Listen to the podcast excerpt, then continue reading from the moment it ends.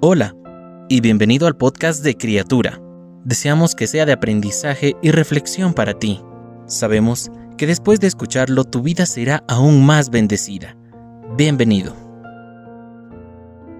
Cuando lo malo es bueno. A principios de los años 70, el cariturista político Wayne Steichel ilustró un problema de toda la vida. En los primeros tres cuadros se ve un padre y un hijo mirando un violento programa de televisión. Se escuchan las siguientes palabras: van, van, mata, puñal, boom, zap, tra ta ta ta ta ta ta ta ta, asesinato.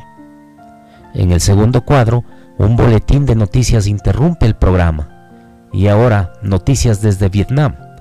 Las escenas de televisión muestran escenas de cuerpos mutilados, de niños vietnamistas. Algunos en los brazos de sus madres.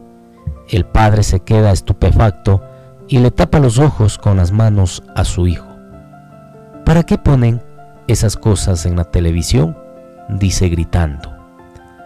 Steikal plantea una cuestión vital. ¿Cómo podemos divertirnos con escenas que glorifican la violencia, pero nos horrorizamos cuando vemos lo verdadero? Hollywood empezó a hacerse la misma pregunta después de los ataques terroristas que se generó el 11 de septiembre del 2001 en los Estados Unidos. Pospusieron el estreno de algunas películas que tenían temas terroristas, pero ¿cuánto tiempo va a durar esa restricción? Isaías capítulo 5 versículo 20 dice, hay de los que a lo malo dicen bueno y a lo bueno malo, que hacen de la luz tinieblas y de las tinieblas luz. Efectivamente, la televisión nos presenta muchos programas de narcotraficantes, de carteles, y eso hace parecer a la gente que es algo bueno. El pecado es tan peligroso porque es cierto y es ciego a sí mismo.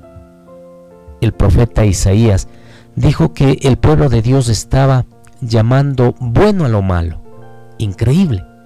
Pero la gente todavía lo hace en este siglo, en estos días. Solo la palabra de Dios puede guardarnos de llamar a lo malo bueno y a lo bueno malo. Si el pecado no fuera engañoso, no pareciera deleitoso. Padre, te pedimos en esta mañana, Señor, que seas tú guardando nuestras mentes, que seas guardando nuestros ojos, nuestros oídos, Padre, y que aprendamos siempre a discernir lo que es bueno. Padre, que no nos acomodemos a esta sociedad, que no nos acomodemos a lo que la gente considera y cree, y que muchas veces a lo malo lo llaman bueno. Precioso Padre, que seas tú siempre generando esa cobertura sobre nuestras vidas. En el nombre de Jesús. Amén. Cada una de las palabras que se dijeron hoy fueron un mensaje directo del Señor para ti. Oramos para que Dios siga bendiciéndote. Si no lo has hecho, te invitamos a que te suscribas y compartas este podcast y pueda llegar a más personas. Deseamos que cada día seas una nueva criatura.